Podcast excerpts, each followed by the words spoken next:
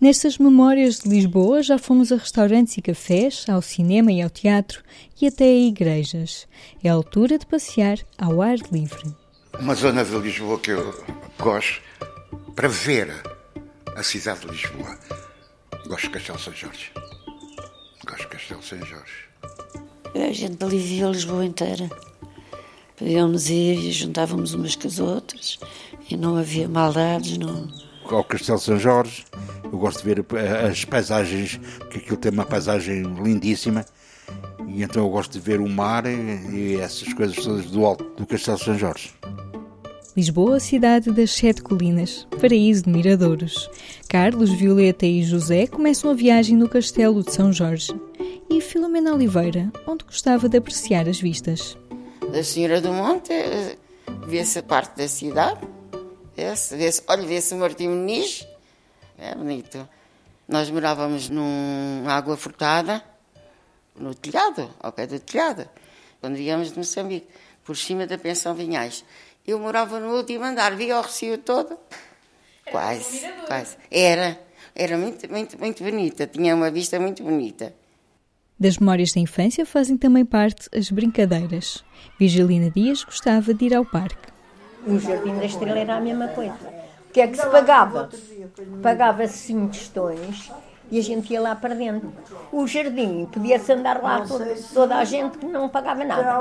Só naquele coisa do baloços e esse é que a gente pagava assim de para ir lá para dentro.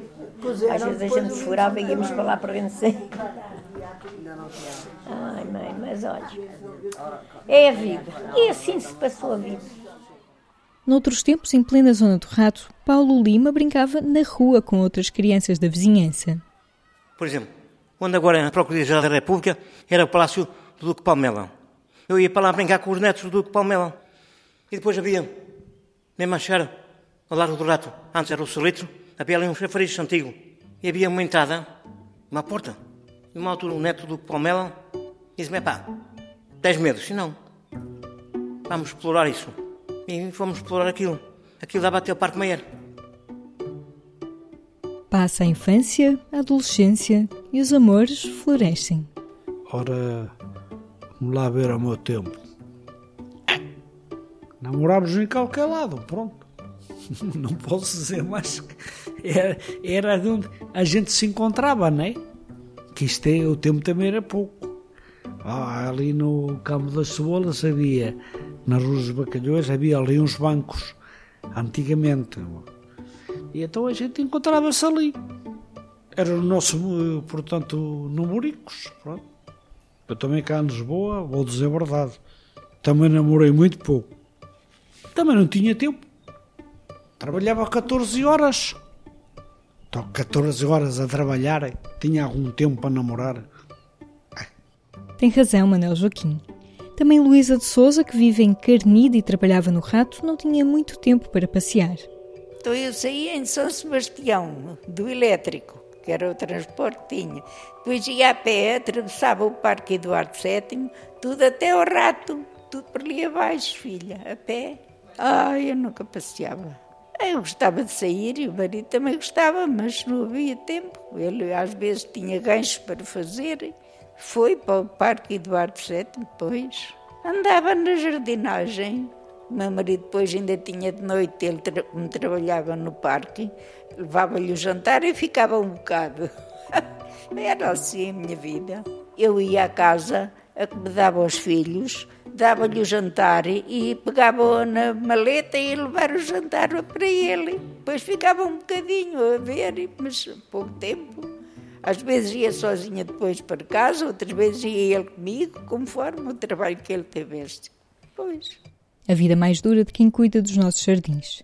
Do Parque Eduardo VII continuamos o passeio pela cidade.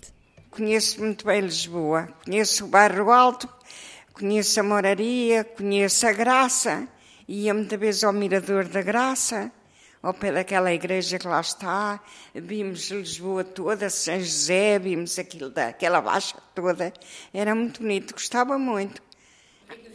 A Alfama às vezes era só passear. Era, era muito bonita a Alfama. E o Mirador da Graça, Também gostava muito de ir, via-se tudo, Lisboa toda, o São José e tudo, via-se a Baixa toda. E, e, assim se passou o tempo. E... Aurélia Ricardo, que nos traz novamente aos Miradouros. Mas nem só da paisagem se fazem as memórias de Lisboa. Carlos Rodrigues lembra-se das pessoas. Se me disserem qual dos dois gostas mais, não sei se é bairro alto ou se é Alfama. Eu gosto muito de Alfama. Gosto muito. Enquanto eu sei que no bairro alto era as peixeiras, as castanhas, era isto, lá não tem assim nada. Mas eu, eu gosto de andar a, passear no, em Alfama. E via-se, agora, claro que isso já não se vê, às portas de casa, isso tanto no bairro alto como lá embaixo. As donas das casas sentadas no banquinho à porta a ver passar os turistas. E muitas vezes, muitas delas, almoçarem com o prato em cima das pernas e, e ali, pronto, era um espetáculo. Já nessa altura, elas já eram pessoas já com uma certa idade, nós com 18, e elas, nessa altura, já com 30, 40, 50, já não estavam entre nós. Né? Para Francisco Manchinha, para aproveitar a cidade, bastava um fim de tarde sentado com os amigos nos bancos da Avenida da Liberdade. Na altura do verão, ficávamos ali sentados nos bancos. Na Avenida da Liberdade, ficávamos ali, ficava ali tanta gente ao fresco e tudo, tudo que era muito quente. Ficava ali muita gente ao fresco, toda a noite, ali estava, e não havia ninguém que fizesse mal à gente. Olha, sentia-me aliviado.